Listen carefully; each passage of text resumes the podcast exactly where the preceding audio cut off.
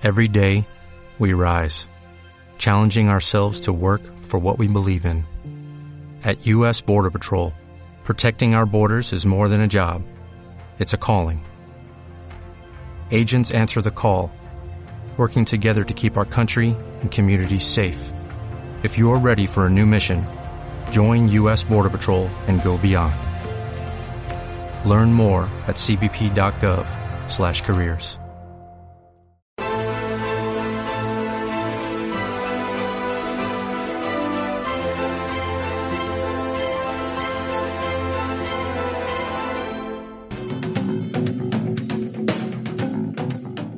¿Quieres formar parte del club de miembros de estado de alarma? Sea un suscriptor premium y apuesta por un contenido libre que defiende a España.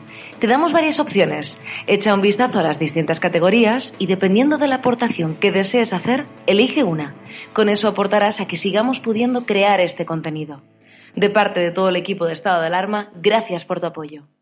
Muy buenas, espectadores de Estado de Alarma, ¿qué tal se encuentran? Hoy el presidente Pedro Sánchez ha pretendido, y sus terminales mediáticas, con la propaganda by Iván Redondo de Moncloa, vendernos que ha salido de ese acuerdo histórico de reconstrucción europea tras el COVID-19 como el único vencedor, como la persona triunfalista que se presentó a una reunión con sus homólogos europeos sin papel ni boli, porque él es así, él va de sobrado. La realidad que no le van a contar es que Pedro Sánchez se vuelve de Europa sin 5.000 millones de euros en subvenciones a fondo perdido que había prometido. Al final, el paquete de ayudas a España será de 140.000 millones de euros. Lo importante es, esta es una buena noticia para España, no lo voy a dudar.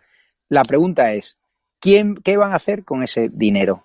¿Lo van a usar para alimentar los colectivos de feminismo radical, esos chiringuitos? ¿Lo van a usar como hizo Zapatero con el plan E para crear pistas de pádel y spa en pueblos socialistas que no tenían apenas habitantes, ¿para qué van a usar ese dinero? Sería una gran noticia si ahora estuviésemos tranquilos y supiésemos que ese dinero va a caer en manos de los gestores que tuvo el Partido Popular, los años de Aznar, los años de Rajoy. Se podrían hacer un montón de reformas estructurales, de ajustes, de recortes necesarios, duplicidades, incluso bajar impuestos, porque ese paquete de ayuda sin duda podría servir para dinamizar la economía, para ayudar a las pymes, para ayudar a los autónomos, para unificar a los empresarios que contraten a los más vulnerables, que eso sería incluso más interesante que que los más vulnerables recibiesen una paguita directamente por arrascarse la nariz. Pero la realidad es que cae en manos de un gobierno social comunista, así que prepárense porque ese dinero, les adelanto yo, que les va a servir para hacer más propaganda, para alimentar a los suyos, para comprar más votos, para generar más redes clientelares, como ha hecho el PSOE en Andalucía durante tantos años. En Andalucía se estaba mi dinero y el de vosotros andaluces en putas y cocaína, y como Podemos asesoró a los venezolanos eh, hace unos años, ¿no? Está claro, esas paguitas sirven para generar redes clientelares, sistemas comunistas y que todo el mundo dependa de las ayudas estatales, en vez de incentivar y crear una sociedad basada en la meritocracia y en el emprendimiento. Desgraciadamente, esas ayudas van a ir muy poquitas a los que generan empleo de verdad.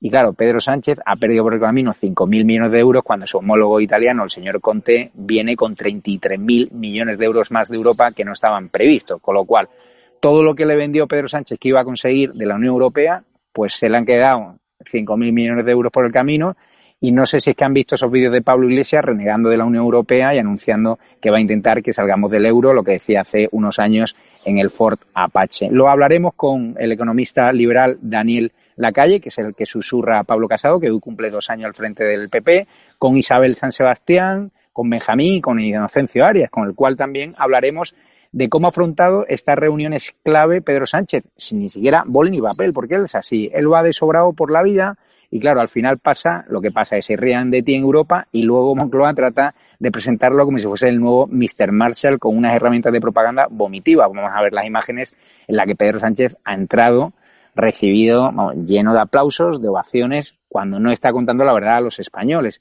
que es que todo lo que nos vendió que iba a conseguir, como ha dicho de Europa, no es cierto. Y no le van a contar en los grandes telediarios, en los grandes medios nacionales, que 5.000 millones de euros a fondo perdido que tendríamos que haber recibido, pues no lo vamos a recibir y con ese dinero se pueden hacer grandes cosas y es una auténtica pena. Así que vamos a empezar y al término del programa conoceréis si he perdido esos tres kilitos que prometí en las dunas, en el hotel de Feliz Revuelta o no.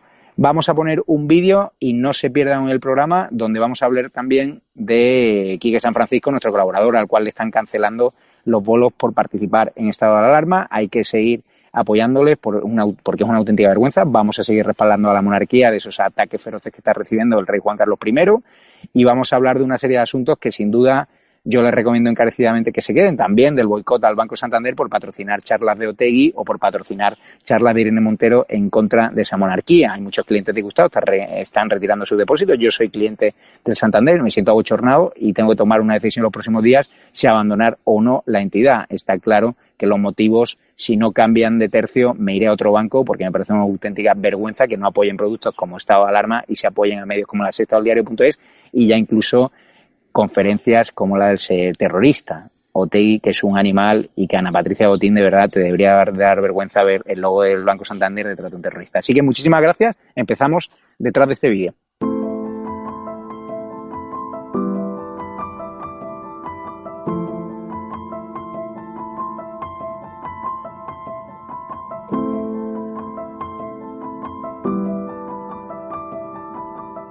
Refiere a España, nuestro país ha logrado obtener aproximadamente 140.000 millones de euros a movilizar durante los próximos seis años.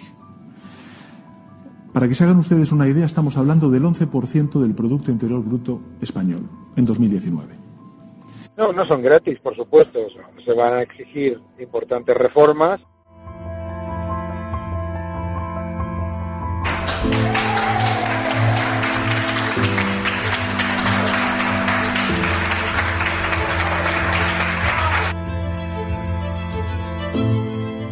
tomar el control de la política monetaria saliendo del euro e inmediatamente devaluar para favorecer las exportaciones. Debería también decretar la suspensión del pago de la deuda y nacionalizar la banca, para garantizar así la inversión y el crédito para las familias y la pequeña y mediana empresa.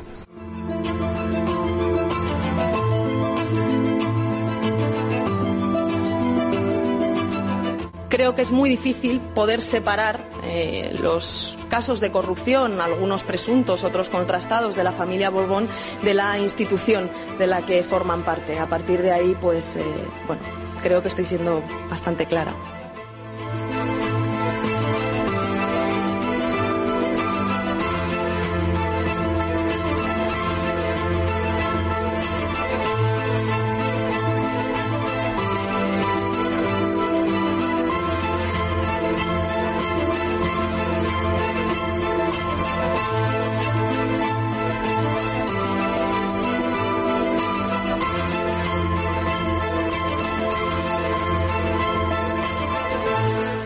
Siento muchísimo que a la gente le suspendan trabajo por opinar de una manera que yo creo que es correcta, ¿no? Porque tampoco mis opiniones no son más que lo que yo no quiero es ningún tipo de dictadura ni de censura. Pero bueno, ¿qué vamos a hacer? Estamos viviendo una época bastante terrible en ese aspecto.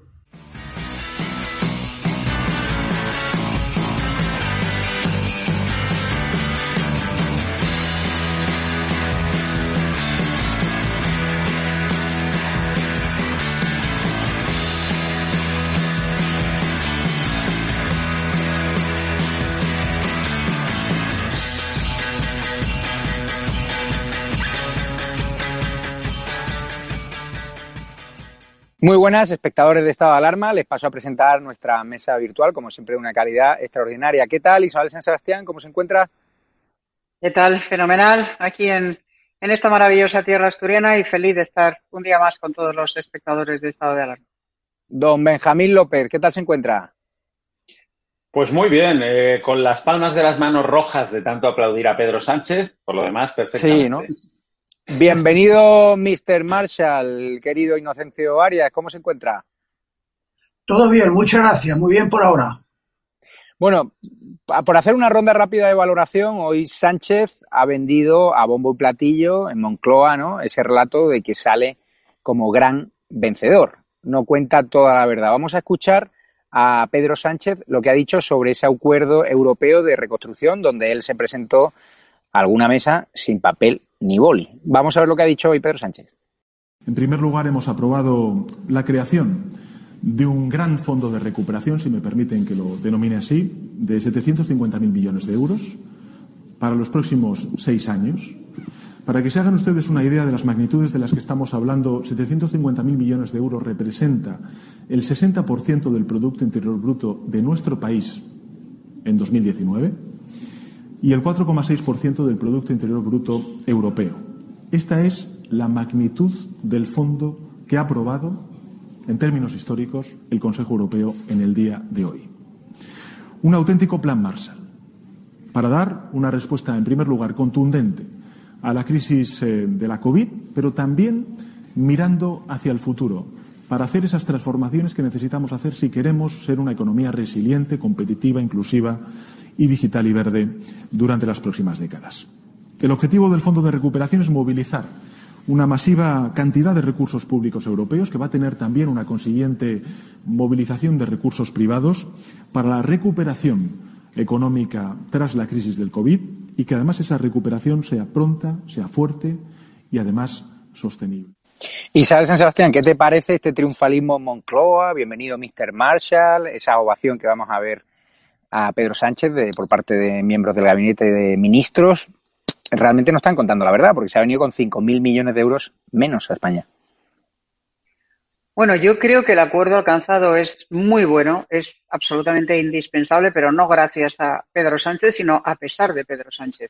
Eh, Pedro Sánchez sale de Europa con el compromiso, aunque no lo cuenta, aunque no se lo cuente a sus bases, con el compromiso de emprender reformas y de tener que cambiar drásticamente sus políticas de derroche. Los viernes sociales se han terminado y aquí habrá que hacer políticas de ajuste y habrá que hacer, que habrá que hacer políticas sostenibles, no solo sostenibles en términos ecológicos, sino sostenibles en términos presupuestarios.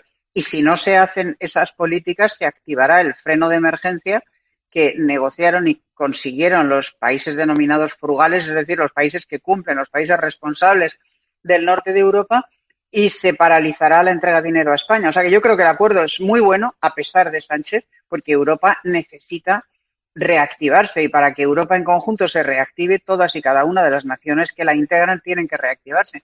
En consecuencia, hay motivos para el optimismo y para mí el hecho de que los países que pedían garantías y condiciones hayan impuesto esas garantías y condiciones es una excelente noticia para España, mienta lo que mienta Pedro Sánchez y no digamos Pablo Iglesias, que ya nos tienen acostumbrados a sus mentiras. Benjamín, ¿cuál es su valoración de este acuerdo que se ha vendido en España como acuerdo histórico y que ahora Moncloa trata de utilizar para mm, volver a relanzar a Pedro Sánchez las encuestas después de una nefasta gestión frente al coronavirus? Pues sí, lo, primero es que Moncloa efectivamente ha sacado toda su artillería propagandística, se ha dejado el, el rubor aparte, nos han difundido ese vídeo de los aplausos a Pedro Sánchez que da un poquito de vergüenza ajena pero es verdad que van a hacernos pasar este acuerdo por un logro personal, además del presidente del gobierno, cuando la realidad está muy lejos de ser eso. Yo creo que es un acuerdo muy bueno para la Unión Europea, para consolidar la unión de la Unión de, Europa, ¿no? Porque es la primera vez que se mutualiza la deuda, en realidad. O sea, que todos los países van a responder solidariamente de una deuda eh, que va a ser común para todos. Y eso creo que es un paso eh, que no tiene vuelta atrás en la construcción europea. Luego es un buen acuerdo para España, era absolutamente necesario para nuestro país una inyección de este tipo, pero creo a la vez que es un mal acuerdo para Pedro Sánchez, que ha cometido un error, eh, a mi juicio, infantil, porque puso unas expectativas tan altas y tan irreales, que nos iban a regalar prácticamente todo el dinero del mundo sin ninguna condicionalidad, que el resultado final pues no se podía parecer a eso, como así ha sido, ¿no? Eh, afortunadamente para España el dinero va a venir con una condicionalidad que va a impedir a Sánchez llevar a cabo en buena medida, en buena medida, veremos hasta dónde, pero va a llegar en buena medida, va a impedirle llevar a cabo sus planes económicos, que creo que serían como tirarnos por el precipicio, aunque ya, ya están, eh, no sé, sacando los pies del tiesto, porque hoy mismo el gobierno ha dicho que siguen adelante con su plan de derogar íntegramente la reforma laboral Claro, espero que no lo escuchen en Europa, no vaya a ser que tiren de ese freno de emergencia antes de que nos llegue un solo euro. La verdad es que es un, es un acuerdo bueno para España, pero desde luego no para, para Sánchez. Vamos a ver cómo han recibido hoy en Moncloa a Pedro Sánchez como si hubiese ganado la Champions League.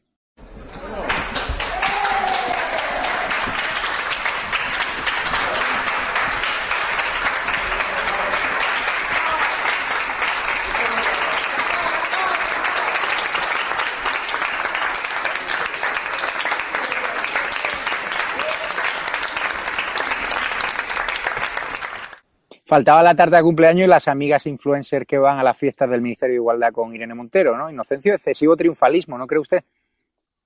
Bueno, este gobierno siempre es excesivamente triunfalista, pero este acuerdo es buen acuerdo para Europa, es un buen acuerdo para España, eh, no lo que esperaba el gobierno, pero bastante, bastante bueno para España, y le da a Sánchez bastante munición como para poder sacar pecho, aunque tres cuartas partes de ese pecho que saque no le corresponde en absoluto. Pero este gobierno sabe manejar los medios de información y podrán sacar pecho, como hemos visto, con los aplausos. Este acuerdo ha sido bueno para Europa, porque hay un, hito nuevo y es que la, deuda eh, se mutualiza efectivamente, pero ha sido especialmente bueno, curiosamente, para alguien que no se menciona, que son Polonia y Hungría, que tenían eh, ciertos temores de que esto podía costarles a ellos el corte de fondos porque están eh, haciendo, jugando con el Estado de Derecho y ellos han sido grandes triunfadores. Y luego, en segundo lugar, vendría Italia y España. Pedro Sánchez no ha conseguido todo lo que quería porque le han bajado lo que se nos va a dar como de regalo, entre comillas, y ha subido un poco lo que va a ser con préstamo, pero ha sido, son cantidades suficientemente importantes como para que pueda venderlo eh, bien y como si él lo hubiese creado, cuando esto es una cosa de la señora Merkel, no nos engañemos. Y luego, por último, eh, eh, los españoles tienen que respirar un poco satisfechos porque si no, nuestro país iba literalmente a quebrar. Y con esto, mm. pues vamos a quebrar. Y yo creo, por otra parte, que el freno que ha mencionado Isabel, y termino, el freno con el cual nos van a parar los pies si quebrantamos los compromisos, la condicionalidad, etcétera, ese freno no va a ser tan frecuentemente activado. Los países que lo activen, un país solo no lo va a activar, Holanda solo no se atrevería. Hay un freno ahí, pero veremos lo efectivo que es. Don Inocencio Ari, usted que ha estado como diplomático en reuniones al más alto nivel, vamos a ver cómo se presentó Pedro Sánchez en una reunión al más alto nivel con sus homólogos europeos sin papel ni boli. ¿Esto es frecuente? O sea, ¿va tan sobra el presidente Sánchez que no tiene ni que tomar notas? No, no, normalmente, normalmente si no tiene una persona que tome notas, el presidente del gobierno tiene un papelito, pero él estaría, iría y de, de sobrado, cosa que le gusta, le gusta ir, pero no es frecuente, no, no es frecuente. Aunque era un poco comparsa, porque ahí quien mandaba era la señora Merkel, la señora Merkel y Macron en segundo lugar. Y en el lado opuesto era el holandés. Él era un poco comparsa y ha salido en la prensa española que él tuvo una actitud claramente pasiva a lo largo de la, de la reunión. Vamos a escuchar lo que ha dicho el portavoz de Vox en el Congreso, Iván Espinosa Los Monteros, para valorar este acuerdo histórico de reconstrucción europeo. ¿En qué va a emplear el dinero eh, nuestro gobierno? En este caso, ¿en qué lo va a aplicar? Y luego el control que se va a hacer del mismo desde Bruselas. ¿Una primera valoración desde su grupo parlamentario? Bueno, yo creo que nos tenemos que fijar en varios aspectos. ¿no? Primero, respecto a si esto es bueno o malo, pues depende de las expectativas que uno hubiera eh, puesto aquí. Yo creo que eh, es importante destacar lo que están diciendo los contertulios antes de que que los, el diablo está en los detalles, efectivamente. España necesitaba esta ayuda, porque España está en un momento crítico y esta ayuda pues va a llegar, pero va a llegar en una cantidad distinta y una manera distinta de cómo la estaba vendiendo el PSOE y Podemos. Por tanto, desde el punto de vista del PSOE y de Podemos, el gobierno, pues yo creo que no es una buena noticia la manera en la que se ha producido, porque no concuerda con las expectativas que ha venido generando. Para el conjunto de España, yo creo que puede ser una buena noticia si se, eh, si se ejecuta de la manera adecuada. Segunda conclusión, yo creo que aquí y tras esta negociación de cuatro días queda claro que la influencia de España, por desgracia, por desgracia, y no lo digo alegremente, pues eh, se demuestra que, ha ido cayendo en picado. La credibilidad de España en el mundo es consecuencia de la labor y de la omisión de sucesivos gobiernos que no han generado pues una buena imagen de España, que no han generado suficiente credibilidad como para negociar con fuerza ante países mucho más pequeños, mucho menos influyentes en el conjunto del mundo yo lo que temo, Isabel Sebastián, que este fondo, estos miles de millones de euros que va a recibir España a fondo perdido, aunque yo todavía no me lo creo, yo creo que aquí nos vamos a endeudar hasta las cejas y hasta mis hijos van a tener que pagar las deudas que se contraigan de este acuerdo histórico que se ha vendido así desde Moncloa. ¿Usted no considera que este dinero va a ser utilizado por Sánchez para comprar votos, para más mercadotecnia, para más perspectiva de género, para más dinero para los colectivos LGTBI, porque yo no veo sinceramente a los países europeos que sí, que le van a pedir reformas estructurales a España, pero yo creo que Pablo Iglesias y Pedro Sánchez van a tratar de sortear ¿no? esas restricciones europeas y al final va a pasar lo que pasó con el plan E, que el dinero va a ir a donde menos se necesita, ¿no? Bueno, yo no sé dónde va a ir el dinero. Lo que sí sé es que los eh, socios europeos van a estar muy atentos a que ese dinero no se derroche. Y estamos hablando de las grandes cifras. Es verdad que en España hay una, un enorme derroche de dinero público en cuestiones completamente prescindibles, en chiringuitos, en, en asesores, en cargos perfectamente innecesarios, etcétera. Pero eso, lamentablemente, es el chocolate del loro. Las grandes partidas presupuestarias en España y en cualquier país son el servicio de la deuda, las pensiones, el gasto en sanidad y el gasto en educación. Eso es la parte del león. Y ahí es donde tendrá que haber ajustes necesariamente.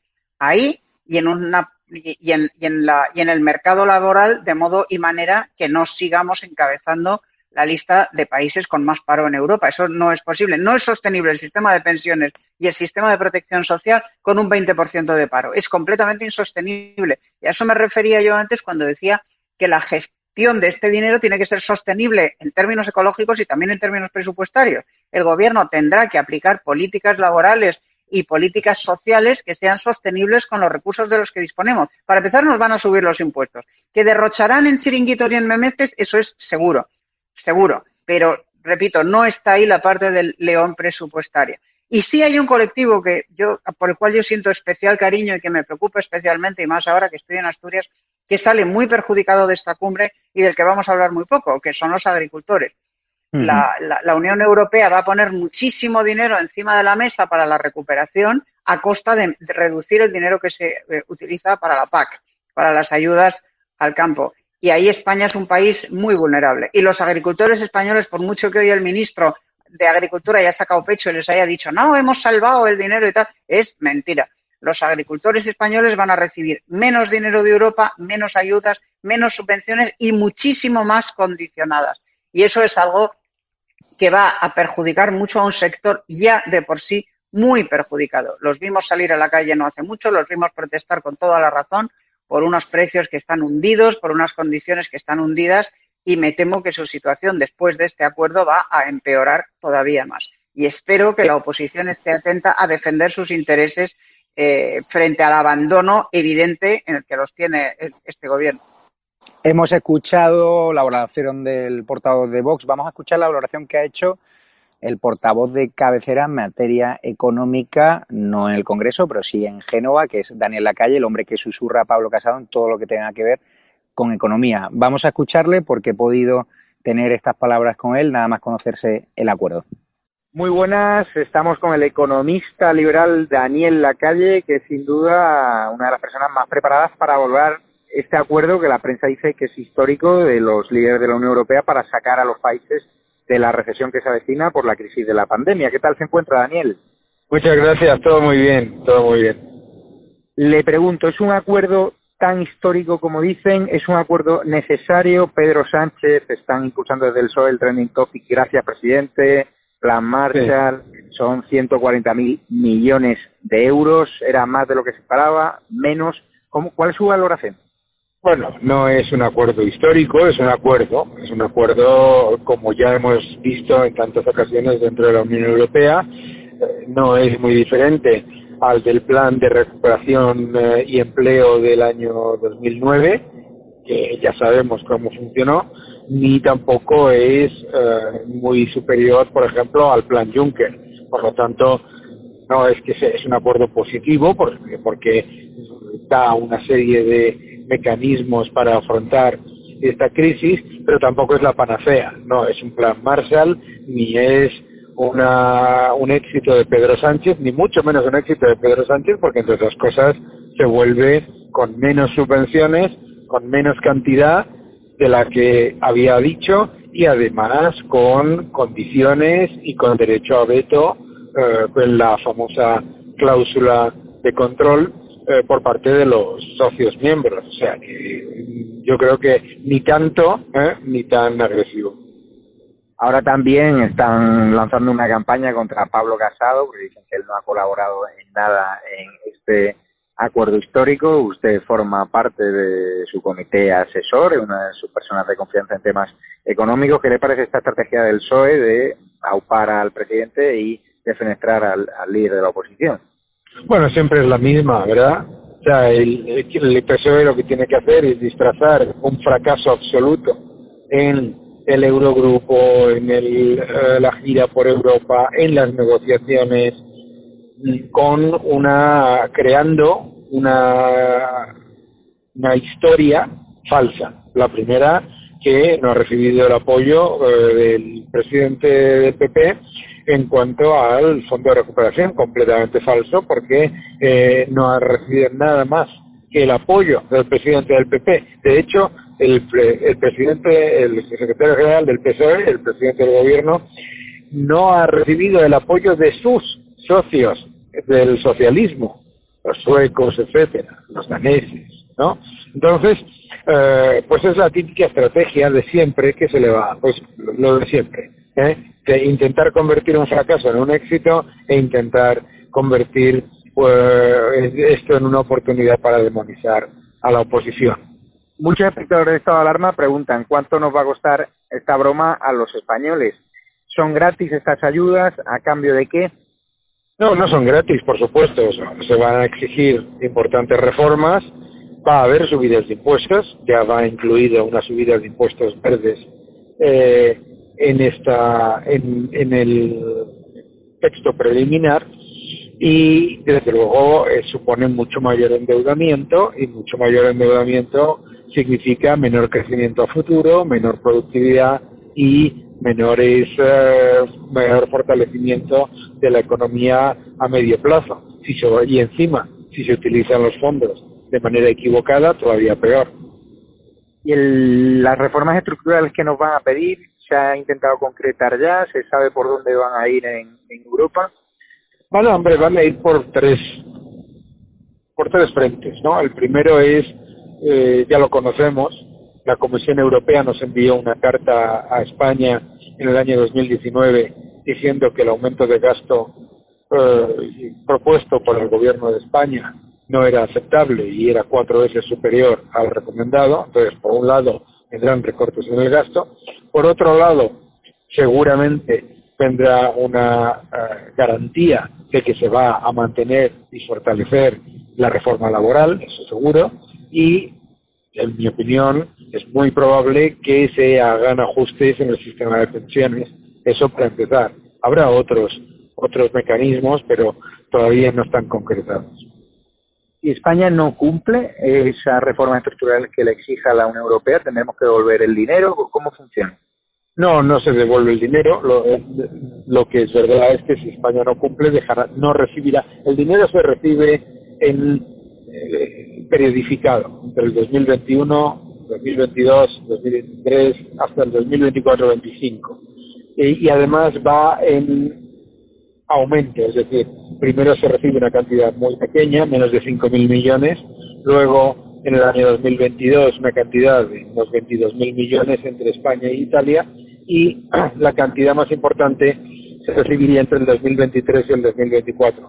Eso está hecho precisamente para eh, monitorizar y para saber si los países están cumpliendo con los objetivos y con sus eh, compromisos. Eh, por lo tanto, imagina, por ejemplo, que recibiésemos eh, esos eh, 3.500 millones en el año 2021 y los dedicásemos a gasto clientelar y a, y a gasto político como pretendía el vicepresidente Iglesias y el presidente del gobierno, pues entonces no recibiríamos los 22.000 del año 22 ni el resto, ¿no? Entonces así es como funciona, no no tienes que devolver, es verdad que no hay un mecanismo de penalización, pero sí hay un mecanismo de eso que se llama cláusula de control o mecanismo de freno en el que uno o dos Estados miembros pueden exigir a la Comisión Europea que revise las eh, eh, las cantidades que se le dan a un país porque está incumpliendo con sus compromisos. La última pregunta, ¿la crisis económica que viene es más grande de lo que esperan los españoles, de lo que espera el gobierno y cuándo vamos a salir de esa crisis económica? eh, va a ser más grande, va a ser más grande porque en general yo siempre me da la sensación que en este año estamos un poco como estábamos en el año 2009 a nivel de mentalidad general. En el año 2009 estaba esta idea de que la crisis era algo sobrevenido, que no iba a durar, que iba a ser corto e indoloro. Y, estamos en esa, en esa pequeña burbuja.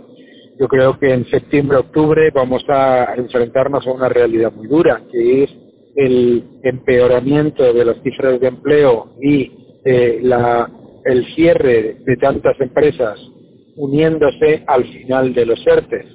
Entonces eso va a generar una, en mi opinión, riesgo de una caída muy importante del consumo y una caída muy importante de la inversión. Las uh, estimaciones de beneficios empresariales y los datos diarios de actividad en cuanto a recuperación nos muestran que después del efecto base de mayo-junio, que obviamente fue muy importante por la reapertura de la economía, en julio ya se empieza a frenar ese proceso de recuperación previo. Y este, pro, y este tipo de planes, como los que se acaba de aprobar en la Unión Europea, debemos recordar que no son panaceas de crecimiento. Hemos tenido, hemos tenido la economía de una situación muy profunda en medio del plan Juncker que movilizó 600 mil millones de euros de, de inversiones, ¿no? Y como decía antes, el plan de crecimiento y empleo del 2009 de la Unión Europea, nos gastamos prácticamente el 2% del Producto Interior Bruto de la Unión Europea en planes de estímulo, se destruyeron 4 millones de empleos, ¿no? Y claro, la salida no debería ser una subida de impuestos, porque los países del entorno europeo están haciendo todo lo contrario. Todos los países de nuestro entorno, incluidos los países con fiscalidades más agresivas, saben que subiendo impuestos no se sale de la crisis. O sea, y, nosotros tenemos la evidencia. El gobierno de Sánchez ha subido los impuestos al trabajo en el año 2019 y en el año 2018 y se ha destruido ingresos fiscales como nunca y además se ha destruido más empleo. Por lo tanto, los países lo que están haciendo es, sabiendo que tenemos un enorme espacio fiscal concedido por la Unión Europea para fortalecer la economía, saben que tienen que bajar impuestos porque si no, no van a traer capital, empleo y eh, mejora el tejido productivo. Sabe que las empresas no van a poder pagar más impuestos y, eh, y a la vez recuperarse cuando se estima que los beneficios empresariales no llegarán a, no volverán a los niveles del 2019 hasta el año 2024.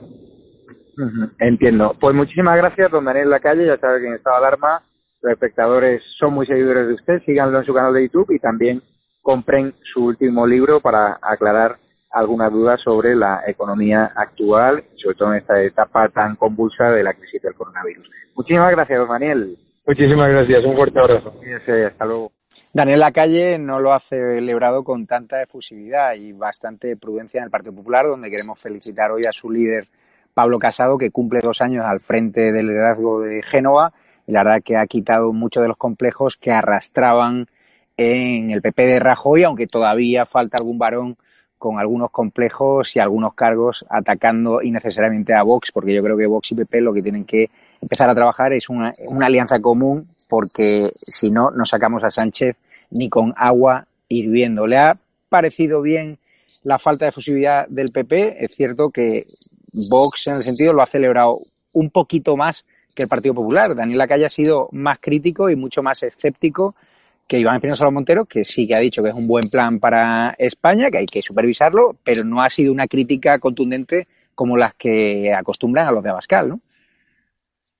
Claro, Javier, es que estamos, vamos a ver, este es un plan que es bueno para España, pero en un contexto tremebundo, ¿no? Estamos en una crisis que no sé si tendrá eh, fácil arreglo, yo creo que no, y que esto viene a constituir, no sé si un parche, pero bueno, evita por lo menos que el motor del coche gripe del todo, ¿no? O sea, que España entre en bancarrota, pero no va a evitar que tengamos serias dificultades en los próximos años. Es decir, espero mm. que desde Moncloa no nos traten de, de, vender esto como, bueno, nos llega un dinero de Europa que nos soluciona todos los problemas, ni muchísimo menos, ¿no? Yo creo que nos queda una dura travesía del desierto que no hubiéramos podido hacer sin esta ayuda, pero que hay que hacer. Hay que atravesar ese desierto económico que nos espera por delante. Habrá que hacer ajustes, habrá que hacer sacrificios Esto en realidad no le han querido llamar rescate, pero tiene las condiciones de un rescate y ese dinero, la mitad, 70 mil millones, hay que devolverlo.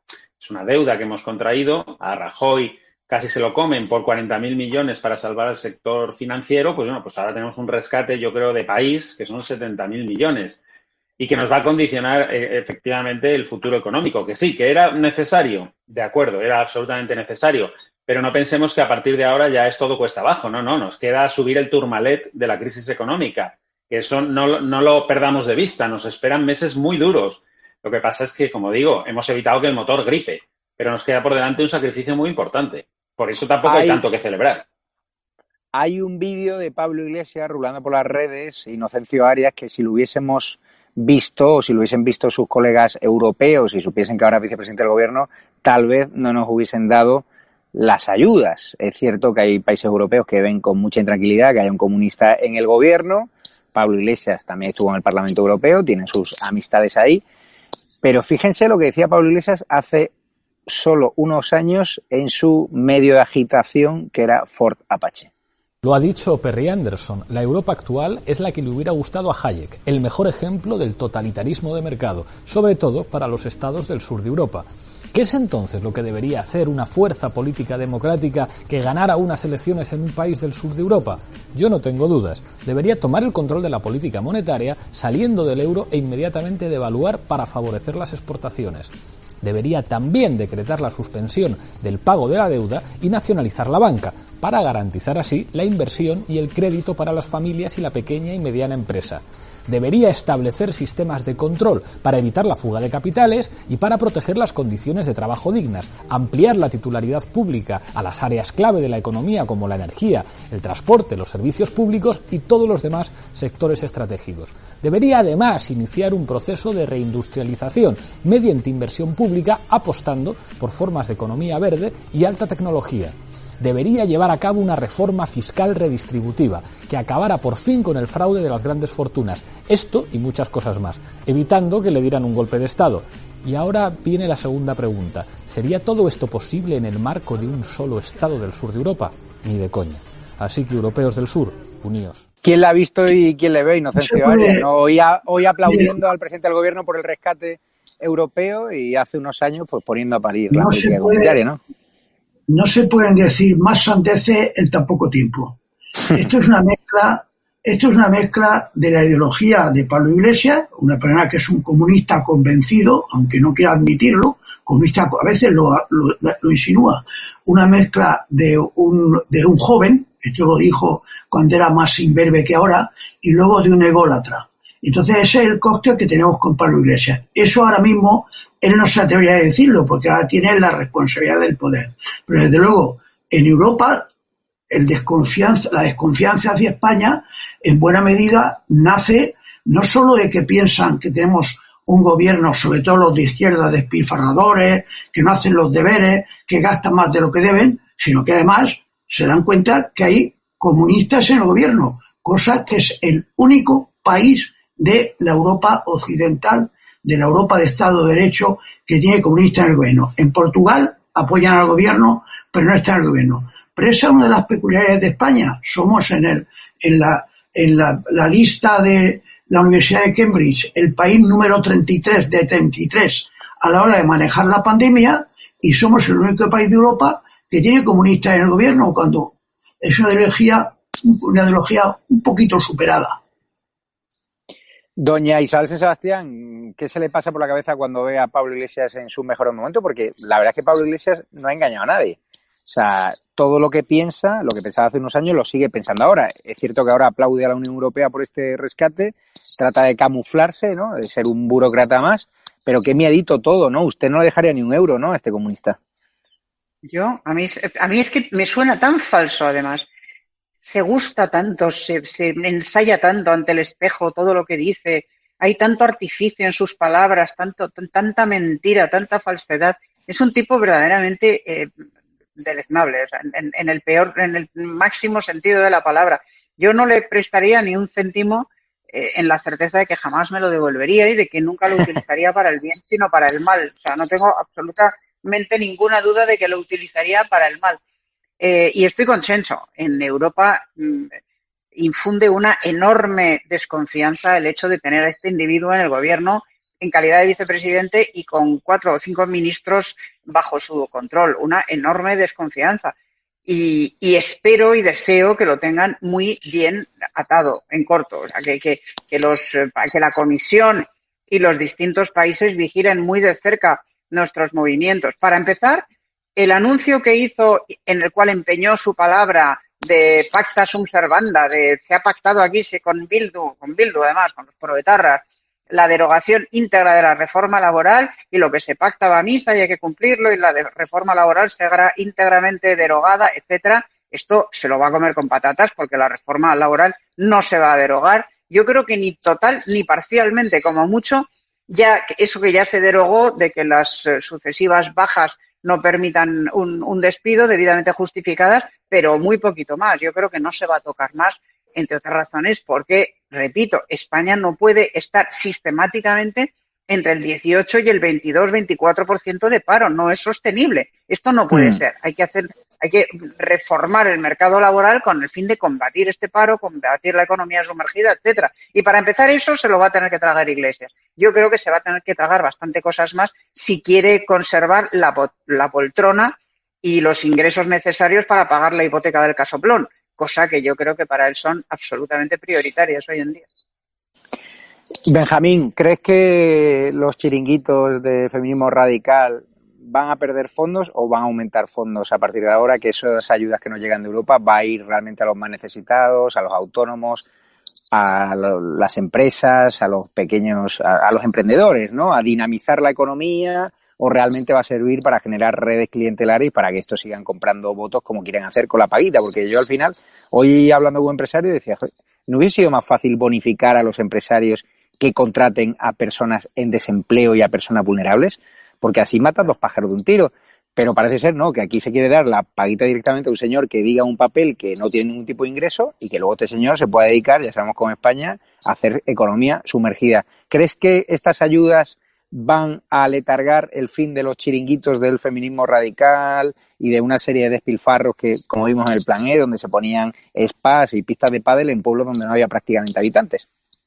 Bueno, respecto a los chiringuitos de género, yo creo que será lo último que recorten, porque fue también lo último que no quisieron suspender antes de la pandemia y fíjate los resultados. Así que yo creo que por ahí no van a pasar y si tienen que recortar será lo último.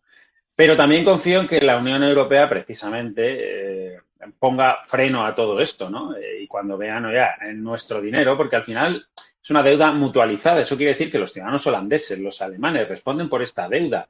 Y lo que no pueden permitirse es que al final el dinero de su país, los ahorros de los alemanes, de los holandeses, de, de los franceses, acaben despilfarrados en chiringuitos de, este tipo, ¿no? O sea que confío, por eso digo que era un buen acuerdo para España, un mal acuerdo para los planes de Sánchez, ¿no?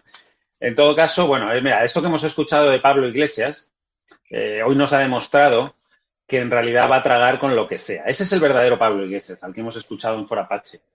Pero hemos visto al Pablo Iglesias que está dispuesto a transigir con todo, pues lo hemos visto esta mañana en la Moncloa aplaudiendo a Pedro Sánchez y es humano, ¿no? Porque, bueno, yo creo que él nunca soñó llegar tan alto, tampoco soñamos nosotros en que la política española podría caer tan bajo, pero lo cierto es que está ahí. De todas formas, y yo siempre lo digo y creo que no hay que desviar el tiro, el responsable de que Iglesias esté ahí no es Iglesias, es Pedro Sánchez y nadie más que Sánchez, que cada palo aguante su vela. Y lo que pueda ocurrir en este gobierno, eh, si nos tira por un precipicio económico, eh, siguiendo, haciendo seguidismo, de las políticas de Podemos será culpa, en todo caso, de Pedro Sánchez. Yo creo que Iglesias no engaña a nadie, o desde luego a muchos no nos ha engañado nunca y no nos va a engañar. Don Inocencio Arias, cambiando de tema, usted ha sido hasta hace muy poco responsable del Club Siglo XXI, ha decidido retirar su candidatura. Está habiendo una polémica brutal con el Banco Santander porque ha circulado una foto patrocinando una charla de Otegui, del terrorista Otegui. También ha circulado un vídeo de ayer en la Universidad Complutense que tiene los patrocinios, los cursos de verano del Santander, de Irene Montero, atacando a la monarquía. A usted. Vamos a ver el vídeo de lo que dijo Irene Montero con ese fondo detrás del Banco Santander para atacar a la monarquía a cuenta de los presuntos escándalos del rey Juan Carlos I, que como el otro día decía Isabel San Sebastián en Twitter, si no recuerdo mal, nosotros no vamos a contribuir de estado de alarma a alimentar esta cacería inaudita contra una persona que ya paga su responsabilidad política, que no ha robado ni un euro de la caja pública y que no lo comparen con Puyol, porque detrás de esa cacería lo que quieren es cargarse la monarquía, los reyes Felipe VI y la reina Leticia, con lo cual que sean los tribunales los que juzguen, el día que lo condenen nosotros contaremos, pero nosotros no vamos a hacer ese caldo de cultivo que están esperando los preescolares y compañía. Vamos a ver lo que ha dicho Irene Montero y lo comentamos. Les decía, creo que las informaciones que estamos conociendo son de extrema gravedad y son percibidas por la ciudadanía como de extrema gravedad. Creo también que es bastante inevitable y que bueno, toda la ciudadanía lo, percibe así. Eh, creo que es muy difícil poder separar eh, los casos de corrupción, algunos presuntos, otros contrastados, de la familia Borbón, de la institución de la que forman parte. A partir de ahí, pues, eh, bueno, creo que estoy siendo bastante clara. Vox ha salido en tromba. Santiago Bascal ha puesto un tuit atacando directamente a Santander, al banco de Ana Patricia Botín, que yo creo que en tiempos de su padre jamás se habría permitido esto, porque es una auténtica barbaridad. Es cierto que cuando las conferencias son patrocinadas, pues a veces ocurren este tipo de cosas, pero lo importante es enmendar el error. ¿Usted le parece lógico que el Banco Santander patrocine este tipo de charlas, este tipo de, elementos, de terroristas? Hombre, el Banco de Santander el Banco de Santander no puede poner en un principio censura a quien va a aparecer allí, pero desde luego, si sabe que aparece Otegui, debería decir yo retiro mi patrocinio, pero en un primer momento no puede decir, presénteme usted las listas de todos los que van a aparecer por si yo los tacho. Y lo tocante a la señora eh, Montero, es, es, muy chocante lo que dice, muy chocante, porque además lo ha dicho bastante claro además, no está buscando eh, aguijonear, zaherir, atacar a don Juan Carlos, está intentando o está atacando directamente a la monarquía, una persona que es ministra de un gobierno, ¿eh? que está constituido bajo una constitución que es monarquía parlamentaria, monarca, el monarca es el jefe de Estado, no se entiende como toda una ministra de, Sanidad o de Igualdad o de lo que sea, y todo un vicepresidente pasen su tiempo atacando al jefe del Estado. Eso es otra cosa totalmente incongruente que en la mayor parte de los países de Europa no existiría. Y yo me pregunto por qué ella, que es tan feminista y que revienta tanto la monarquía, por qué de vez en cuando no se refiere al tema que le afecta a su pareja. Es decir, el tema que le afecta a su pareja, que es algo eh, que da un poco de, de bochorno, eh, como, en fin, la actuación de, de Pablo Iglesias es penosa, ese tema no existe. Me recuerda un poco a Torra, que el día que sale ella, que la familia de va a ser inculpada in toto, todos ellos, se, se le ocurre meterse con don Juan Carlos. Entonces esto, para mí, en definitiva, es una vez más una cortina de humo en la cual la pareja Iglesias Montero son maestros. Tienen un problema, entonces ellos sacan otra clase de caca, sea caca o no caca, o no caca basta aunque lo parezca para que no se hable de ellos. Esto es así. Eh, y Vicepresidente, ministra. ¿Usted entiende que haya clientes del Santander que estén retirando sus depósitos, estén cerrando sus cuentas cuando ven que patrocinan intervenciones que atentan contra nuestro orden constitucional o incluso dan voz a terroristas eh, como TEI? Bueno, yo entiendo que el Banco de Santander ha patrocinado los cursos de verano del Escorial, cosa que yo le agradezco. Yo la semana que viene, el lunes que viene, estaré en un curso del Escorial de novela histórica, junto con la Asociación de Escritores con la Historia, hablando de, la España visigoda y del arranque de la Reconquista. Es un curso de novela histórica eh, y el Banco de Santander patrocina esos cursos de verano, lo cual yo creo que es una gran aportación a la cultura de este país. Estoy con Chencho el Banco de Santander no tiene por qué saber que en un determinado curso va a participar Otegui. No creo que haya exigido que se le presente eh, una lista previa para dar su placer. Eh, lo que sí espero es que el Banco de Santander haya comunicado, y además estoy segura de que lo ha hecho, su malestar eh, por, la, por la participación de, de Otegui en ese curso. Estoy prácticamente segura. a mí lo que me parece más grave es que a Otegui se le considere un político al uso, y eso lo hacen todos los políticos, ¿eh? todos los partidos políticos, tal vez con la única excepción de Vox, y todos los medios de comunicación prácticamente, se le considere un individuo, bueno, todos no, el periódico en el que yo escribo, por ejemplo, a veces no lo hace, esta televisión tampoco, hay lugares en los que no se le da voz a este terrorista, hmm. que es un terrorista, condenado como terrorista, y me parece que es lo procedente. Respecto de Irene Montero, efectivamente, ella es una ministra del Estado español que está atacando al jefe del Estado español, que es que es una cosa completamente insólita y que solo se explica siendo que ella es ministra por lo que es ministra, por ser la pareja del señor Iglesias, con lo cual no se le puede presuponer tampoco demasiado conocimiento político ni demasiado conocimiento diplomático ni protocolario.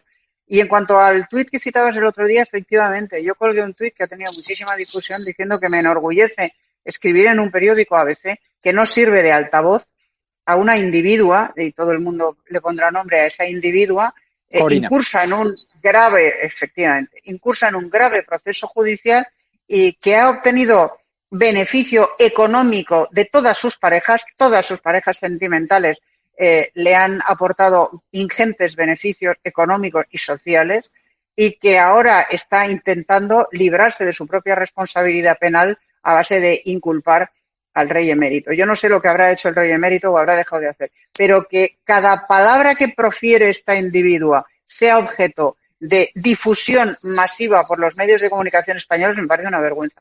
Me parece una vergüenza. Estamos dando Estamos otorgando credibilidad absoluta y brindando un altavoz absoluto a una persona que carece por completo de respetabilidad y de credibilidad. Hombre, yo, yo de verdad, yo me enorgullezco de trabajar en un periódico que no ha entrado en ese juego, la verdad. Por mucha audiencia que dé y por mucho morbo que tenga. A mí me parece que eso no es periodismo, es otra cosa.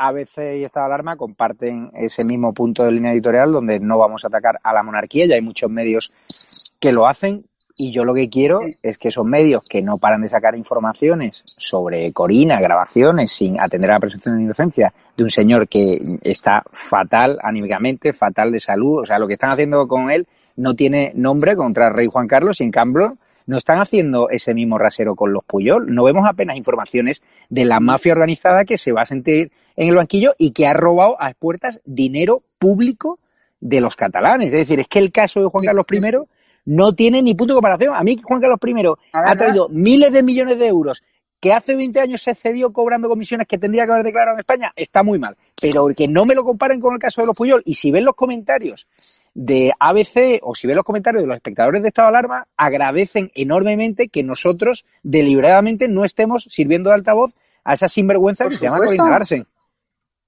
Suscribo, amén. O sea, estoy completamente de acuerdo. Completamente de acuerdo, que lo, lo cual no quiere decir que esté bien lo que hizo o dejó de hacer el rey emérito, yo no lo sé.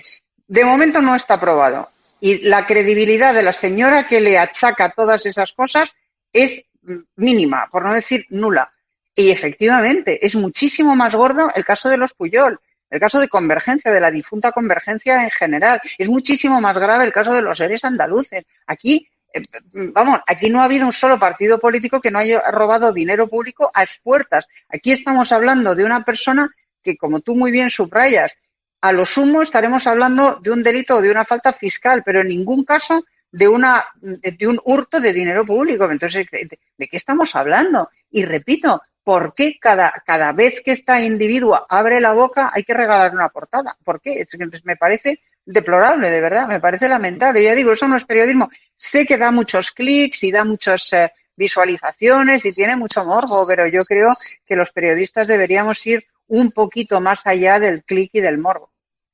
Volviendo al caso del Banco Santander, eh, querido Benjamín, usted entiende el cabreo de muchos de sus clientes. ¿Cree que Ana Patricia Botín debería hacer un esfuerzo también por primar medios constitucionalistas, igual que apoya a la Sexta, igual que apoya el diario.es, igual que apoya medios directamente que atentan contra la Guardia Civil o que dan voz a elementos como Irene Montero o lanzan ataques contra la monarquía. ¿Crees que el Banco Santander al menos tiene que hacer un guiño a sus clientes que mayoritariamente son constitucionalistas y no entienden nada cuando ven ese fotocol de Botegui, cuando ven a Irene Montero utilizando ese fotocol para atacar a la monarquía siendo ministra de Igualdad? ¿Cree que tiene que hacer ese esfuerzo Santander?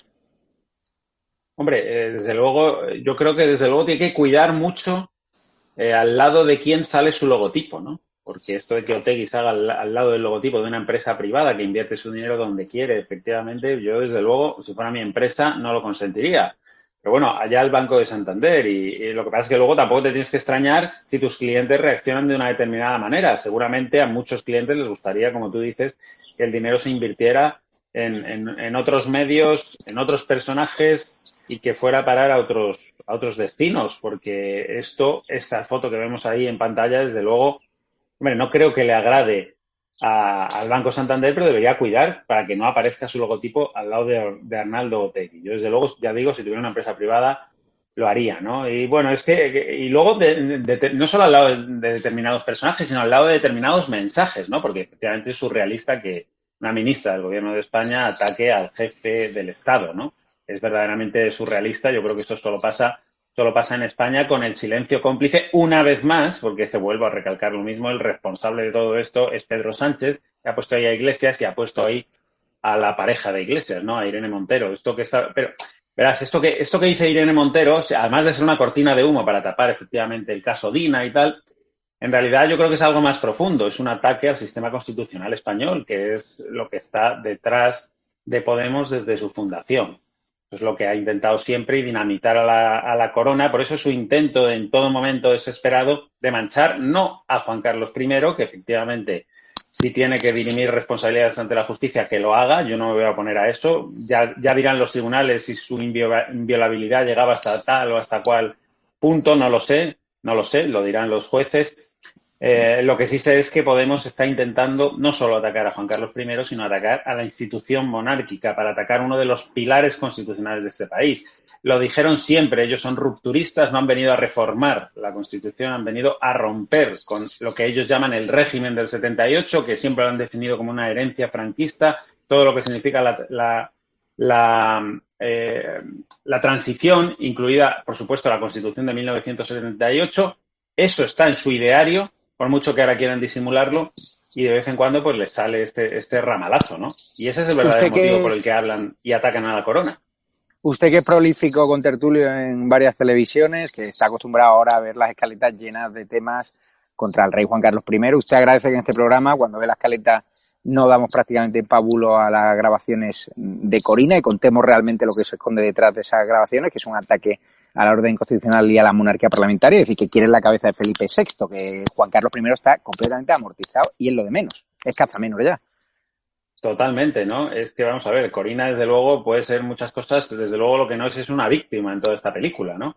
Yo creo que es una sinvergüenza profesional eh, y no sé la responsabilidad de Juan Carlos hasta dónde llega. Pinta mal el asunto, desde luego, para él. No creo que sea edificante nada de lo que hizo, todo lo contrario. Digo, ya digo que no sé hasta dónde llegará su responsabilidad judicial en este asunto. Yo, desde luego, no voy a defender a Juan Carlos de Borbón como ciudadano y con sus actuaciones. Sí voy a defender, desde luego, a la corona, porque ya digo que es el objetivo de la extrema izquierda española, ¿no? Atacar a la corona, quieren salpicar a Felipe VI, que que yo sepa no tiene ninguna causa abierta y al revés, tiene un comportamiento ejemplar, salvo que alguien demuestre lo contrario. Y no tiene nada que ver Felipe VI y la jefatura del Estado actual con el que fue jefe del Estado, sí, pero que ahora es Juan Carlos eh, de Borbón, que tiene unos problemas judiciales que ya se aclararán y que actuará la justicia con la independencia. Se decía que en España no se atrevería la justicia a meter al yerno del rey, entonces Juan Carlos I, en la cárcel, y Urdangarín está hoy, hoy día en la cárcel. Así que eh, vamos a dejar actuar a la justicia, vamos a respetar la presunción de inocencia de todo el mundo y desde luego conmigo que no cuenten para nada y creo que hacéis muy bien en estado de alarma, Javier, en no entrar en este acoso y derribo, no ya a Juan Carlos I, que es lo de menos, que como tú dices ya no pinta nada, sino a la corona, ¿no? A la institución. Inocencio Arias, usted que debe estar desconozco su edad, no la quiero decir, pero vamos, que debe tener una edad parecida a Juan Carlos I, han compartido muchas confidencias, han compartido muchas charlas. ¿Es humano lo que se le está haciendo al rey emérito? ¿Cuál es la valoración suya de esta cacería con unas grabaciones que todavía no han probado nada, que todavía es que ni siquiera está en calidad de investigado? Usted como diría, y perdona la expresión, como perro viejo en la diplomacia, ¿le parece normal? ¿Esto se le haría a otro rey en otro país de nuestro entorno europeo? Hombre, unas personas que quieren cargarse el sistema lo harían en otro país. Lo que ocurre es que en otros países las personas que, quieren, que quieren cargarse el sistema no están de vicepresidentes del gobierno. Es que aquí una responsabilidad, se acaba de decir, la tiene Pedro Sánchez. Pedro Sánchez tenía que decirle a su vicepresidente, porque no es un subdirector general, es el vicepresidente del gobierno, y a su ministra de Sanidad, oye, que tengas un día un desahogo criticando a don Juan Carlos es humano. Ahora, que cada vez que hablas, si hablas de si ha ganado la Liga el Real Madrid, si hablas de si los agricultores están bien o mal, tengan que meter al rey Juan Carlos y que en definitiva estás atacando a don Felipe, esto no puede ser porque este país tiene una constitución democrática. Por mucho que te pese a ti, el jefe del Estado es el rey. Y aquí tiene Sánchez una enorme responsabilidad. Es que tiene que decirle, oye, por favor, a cada instante no. Si hablas del tiempo, si va a llover o no, meta al rey Juan Carlos y a la monarquía. Es que tú eres el vicepresidente del gobierno democrático de la monarquía democrática española. Y yo, en lo tocante al Banco de Santander, y luego por otra parte, el rey Juan Carlos, Primero hay que conceder la presunción de inocencia. Segundo, si le ha llegado dinero de los saudíes, no le ha llegado el contribuyente español, para nada. Pero es que vamos a ver lo que ha ocurrido de verdad. No puede ser que ya el rey Juan Carlos sea culpable de todo. Una persona que, sea cierto o no sea cierto lo que se dice, ha hecho increíbles servicios a la democracia española. Increíble. Por ejemplo, paró el golpe de Estado. Lo paró él. No lo paramos los demás. Los demás estamos sufriendo en nuestras oficinas o en nuestras casas, pero lo paró él a las doce y veinte de la noche cuando salió con un uniforme militar, a pesar de que llegaban muchos mensajes de que se plegara al golpe. Pues no lo se plegó. Y luego ha tenido otro enorme acierto, desde que consiguió grandes contratos para España hasta que tuvo la habilidad de nombrar para que hiciera la transición a una persona como Adolfo Suárez. Si llega a nombrar a Felipe González en ese momento, no hay transición. Si llega a nombrar a Fraga, no hay transición. O sea que el rey se le deben varios favores muy grandes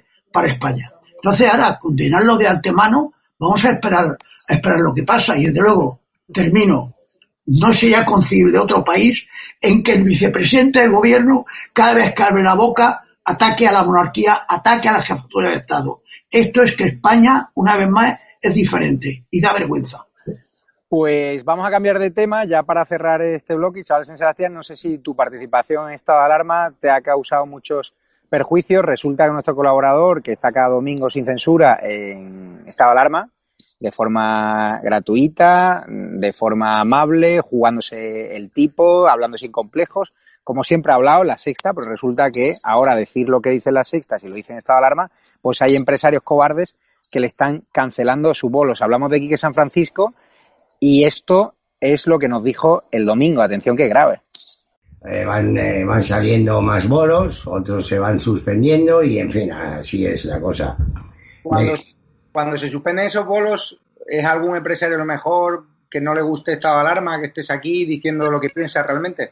Eh, pues probablemente, pero quiero decir que yo, o sea, ya soy consciente de que eso puede pasar. Yo siento muchísimo que a la gente le suspendan trabajo por opinar de una manera que yo creo que es correcta, ¿no? Porque tampoco mis opiniones no son más que lo que yo no quiero es ningún tipo de dictadura ni de censura. Pero bueno, ¿qué vamos a hacer? Estamos viviendo una época bastante terrible en ese aspecto. Porque eso recuerda mucho a una dictadura. Y yo es que no quiero dictaduras, Javier Negri, ya lo sabes tú. Eh, sé que no puede gustar a todo el mundo, pero mi intención aquí no es venir a gustar a todo el mundo. Mi intención es venir aquí a decir que no a una censura y a una dictadura. Eh, me niego rotundamente. Yo ya viví con el franquismo entonces y luego encima, pues ahora mismo a mí, pues me, me, tachan de, de, facha, que me parece una barbaridad. Yo no he sido facha en mi puta vida, pero bueno, estas personas van a conseguir que vuelva el fascismo que sería una respuesta, porque lo que están haciendo me parece terrible. ¿Qué te parece, Sebastián, que participar en estado de alarma se pague tan caro en este país? Que ahora aquí que San Francisco tenía en agosto una media de 60 bolos, ahora tenga solo 10, es cierto, por motivado por la crisis del coronavirus, y, pero también por una serie de empresarios cobardes que han decidido no contratarles porque no les gusta este programa que defiende la Constitución y la libertad de, de prensa. No lo sé. Si eso es así, eh, evidentemente es eh, mm, deplorable y lamentable y preocupante, pero vamos, a mí no mm. me consta que sea así. A mí, desde luego, nadie me ha feado el participar en estado de alarma. Al revés, los comentarios que he tenido son todos buenos. Y si lo hicieran me, daría igual, o sea, no iba a dejar de participar en estado de alarma porque haya quien no le guste. Yo estoy ahí, estoy con San Francisco. Uno no está aquí para gustar a todo el mundo, está aquí para ejercer su libertad de expresión y, y opinar eh, libremente y analizar con el máximo rigor posible. Ya está. Quería, quería mm, matizar una cosa que dice. Muy rápidamente que estamos. Sí, rapidísimo, no. El Banco de Santander, el Banco de Santander no patrocina los cursos del Escorial. Donde estaba Arnaldo Otegui no eran los cursos del Escorial, no, era en Forum Europa. era en eh, Forum Europa que también patrocina el Banco de Santander en Bilbao. Eh, dicho esto, me parece fantástico que el Banco de Santander patrocine los, los, los desayunos de periodísticos. Lo que me parece deplorable es que Forum Europa invite a un terrorista como Arnaldo Tegui. Y espero que el Santander y otros patrocinadores le afeen esta invitación. Sobre Quique San Francisco, le aseguro que le han cancelado vuelos, principalmente en el pues País Vasco, lo he podido confirmar con él mismo, con su representante. Así que ya. ya sabes lo que, lo que hay. Aquí algunos que quieren mm. imponer la dictadura del pensamiento y que algunos simplemente por el hecho de participar en un programa donde hay libertad de expresión, donde cada uno dice lo que quiere, donde no se corta nada, donde viene gente de izquierda, de derecha, pero siempre gente que respeta la Constitución, el orden y la ley, pues resulta que hay empresarios cobardes que no, que no apoyan que y encima le hacen represalias, ¿no? Pues lamentable, empresarios cobardes y empresarios cómplices, ¿eh? Que es que hay mucho empresario también, sobre todo en el País Vasco y en Cataluña, que no es que sean cobardes, es que son cómplices cómplices del, terror, cómplices del separatismo, cómplices del golpismo, cómplices, hay que llamarlos por su nombre. Cómplices. Ojalá hubiese más empresarios constitucionalistas como Félix Revuelta que nos ha tenido alojado en su hotel sin ningún tipo de complejo a pesar del boicot. Y, gracias a los que nos apoyan. Su marca. Muchas gracias, a ti. Gracias desde aquí a los que nos apoyan. Despedimos ya por hoy, despedimos también Benjamín, despedimos Inocencio Arias. Muchísimas gracias a todos y a los espectadores de Estado de Alarma. Hoy les queda un menú muy bueno. En breves minutos conoceréis, estaréis con Alfonso Rojo, eh, conociendo ¿no? el auténtico Rojo Vivo, hablando de los medios de comunicación, de la actualidad. También conoceréis si realmente me he podido quitar en una semana esos tres kilos que yo quería en el fantástico hotel Las Dunas de Feliz Revuelta en la Costa del Sol, de Nature House. Y a las 12 de la noche tendremos a Sánchez Dragó, su gran columna, que va a hablar de la que se avecina. Así que muchísimas gracias a todos, os queremos, espectadores de Estado de Alarma.